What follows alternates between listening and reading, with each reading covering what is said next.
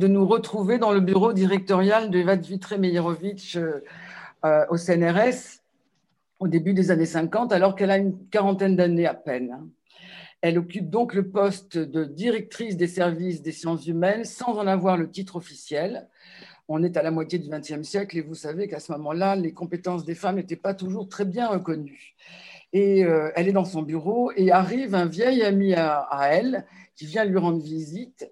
Et cette visite va, bouleverser complètement sa vie. Et je vais, la laisser raconter elle-même euh, cette visite. Si vous voulez bien, je vais lire son, son témoignage. J'étais dans mon bureau directorial, faussement directorial, mais directorial quand même, dit Eva, lorsque j'ai vu arriver un de mes bons amis que je n'avais pas vu depuis 15 ans. C'était un musulman très connu avec qui j'ai fait du sanskrit autrefois. Entre parenthèses, je garde un souvenir extraordinaire de cette période au cours de laquelle j'ai eu le privilège de dîner aux côtés de Gandhi et de rencontrer des tas de gens passionnants. Parmi eux, il y avait cet ami qui était un étudiant indien, un homme merveilleux et ancien élève d'Einstein. Après son retour euh, en Inde, nous avons continué à nous écrire de temps en temps. J'avais appris qu'il était devenu recteur de l'université d'Islamabad et qu'il avait quatre enfants. Et voici que soudain, après toutes ces années, je le vois arriver dans mon bureau. Il avait eu énormément de mal à me trouver. Nous avons longuement parlé. Il devait équiper ses laboratoires et comme il avait gardé un bon souvenir de la France, il avait voulu lui donner la préférence pour ses commandes. En me quittant, il m'a tendu un petit livre en me disant Je sais que vous avez toujours été intéressé par les questions religieuses. Lisez donc ce livre, c'est le grand œuvre de notre maître Iqbal. J'ai dit Merci, cher ami. Et j'ai laissé le livre sur ma table et il a été très vite recouvert de papier. J'étais vraiment alors très occupée, dit Eva. Un peu plus tard, j'ai enfin ouvert ce fameux livre j'ai vu qu'il s'intitulait Reconstruire la pensée religieuse de l'islam et qu'il était écrit en anglais. Je voulais juste le survoler, mais dès les premières pages, j'ai été passionnée. J'ai eu soudain le sentiment qu'il répondait à toutes mes questions. J'ai trouvé cet universalisme tant désiré et cette idée que fondamentalement, la révélation ne peut être qu'une, que deux et deux font quatre partout, et que ces chiffres recouvrent toujours une seule et même vérité, qu'il soit en caractère aztèque, chinois ou arabe, oui, une seule vérité. Le Coran ne dit pas autre chose. J'ai tellement aimé ce livre que j'ai aussitôt entrepris de le traduire, tellement aimé Iqbal et un certain Rumi dont il parlait sans cesse. Alors, c'est une découverte qui va, je vous le disais, bouleverser sa vie. Toute la, la, deuxième partie de sa vie ne ressemble absolument pas à la première elle est quand même philosophe, elle a travaillé sur Platon, même si elle n'a pas terminé sa thèse. Elle avait entrepris donc cette thèse qu'elle a fini par abandonner, comme vous a expliqué Muriel. Elle va découvrir un monde entièrement nouveau, des, des penseurs et des poètes de l'islam, contemporains ou non. Eva était une femme de connaissance et de savoir, je mets un S là au mot savoir, et là elle va s'engager dans une expérience, une expérience exceptionnel. Je dis expérience parce que ça va l'amener à rentrer, euh, non pas simplement d'acquérir des connaissances, mais de vivre l'expérience soufie. Et ça, ça va vraiment bouleverser sa vie. Alors tout commence avec la traduction, son œuvre, hein, je veux dire. Tout commence avec la traduction en 1955 du livre qu'elle a longtemps oublié sur son bureau, euh, enseveli sous ses papiers qu'elle a fini par ressortir, reconstruire la pensée religieuse de l'islam, en, islam. Transcription de, conférences sur l'islam que, Iqbal avait donné en Inde et qui répondent, disait-elle, donc à toutes les questions qu'elle se posait. Elle va traduire de l'anglais d'autres ouvrages de Mohamed Iqbal, avocat en Inde du Nord, soufi, poète, philosophe, et il a séjourné en Angleterre euh, où il s'est familiarisé, lui, avec la philosophie occidentale. Donc il fait déjà un pont entre Orient et Occident. Et c'est ça que je pense qu'il a, qu'il a touche et qui va beaucoup contribuer à la faire euh, avancer. Iqbal s'est interrogé sur le déclin du monde musulman, sa difficulté à se moderniser, s'adapter au changement. Il va remettre en lumière le rôle de l'ijtihad, qu'il appelle l'effort d'adaptation constant et qui était jusqu'à présent réservé plutôt aux, tenants du, aux, aux, oulémas, aux, connaissants, aux savants, qu'il le, démocratise d'une certaine manière. Ce rénovateur se situe également dans un universalisme qui dépasse largement la, la vision figée de l'islam de ses contemporains. Euh, Iqbal est né en 1877 et il est mort en 1938 elle traduit euh, de nombreux ouvrages de lui, son œuvre majeure, Les secrets du moi, Les mystères du non-moi, euh, Message de l'Orient, Le livre de l'éternité et aussi L'aile de Gabriel. C'est un poème épique écrit en, ourdou, à l'image un peu de la comédie de Dante, où le poète euh, initiateur se trouve être Rumi cette fois-ci.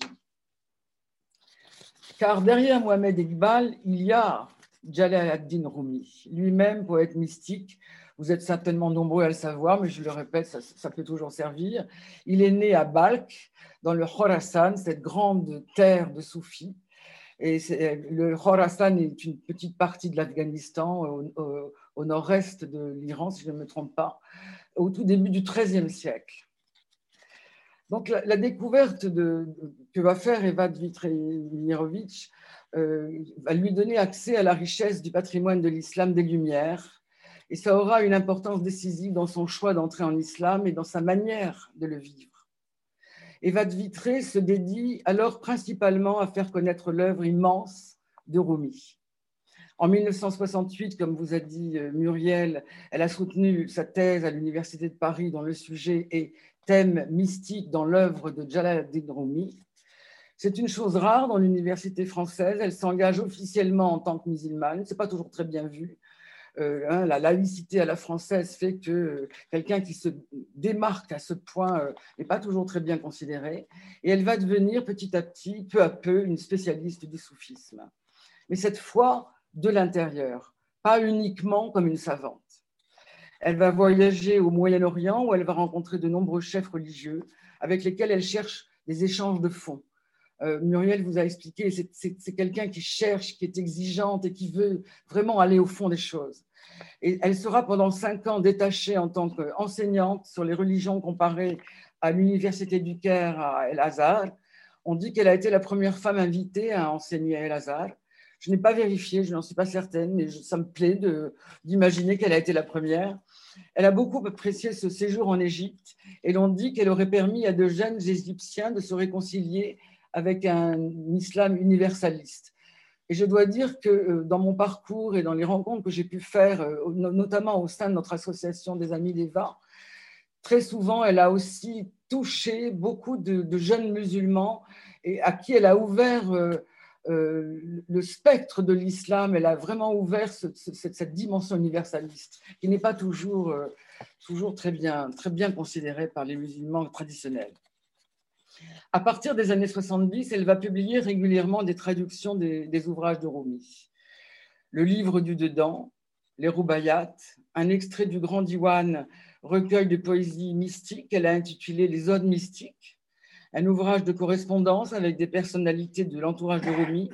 Et surtout, dans les années 80, elle s'attelle avec courage et opiniâtreté à la traduction de l'œuvre majeure de Rumi, le Masnavi. Je ferai peut-être une petite incidente. Si Muriel disait qu'elle avait, elle, commençait beaucoup de choses qu'elle abandonnait en route, elle n'a jamais lâché le Masnavi de Rumi.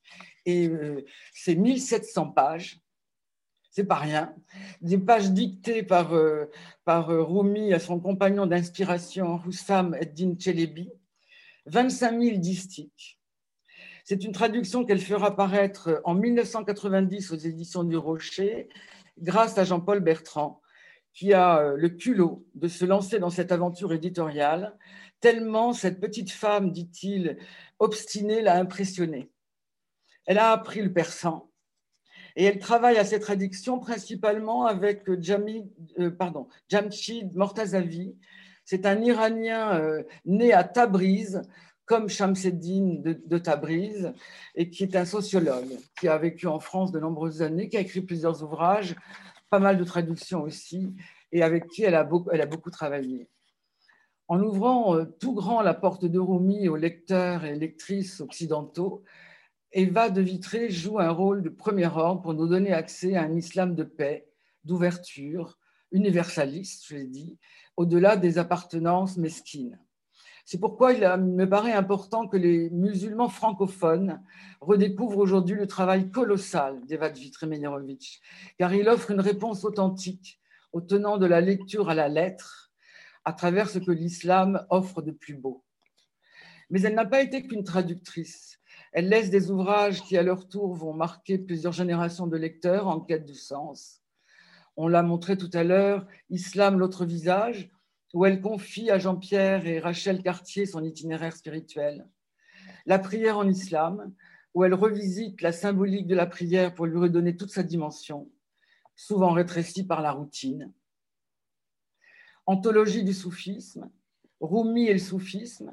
Ces ouvrages sont à leur tour traduits en plusieurs langues, en anglais, on l'a dit tout à l'heure euh, très récemment, enfin bientôt, hein, mais il y a, d'autres ouvrages d'elle traduits déjà en anglais, en allemand, en turc.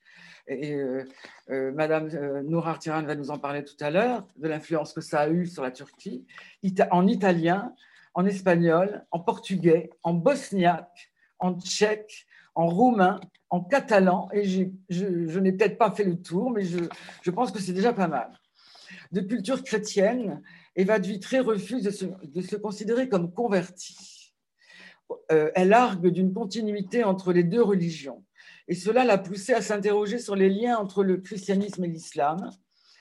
Et elle a publié, par exemple, avec euh, la collaboration de Fawzi Skali, Jésus dans la tradition soufie, et avec Jean-Yves Leloup, un autre ouvrage qui s'appelle Islam et christianisme.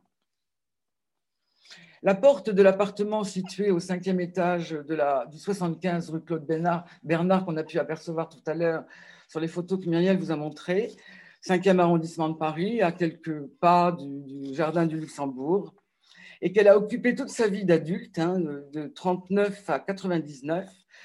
Sa porte est toujours ouverte à tous ceux qui s'interrogent, qui cherchent un sens à donner à leur vie.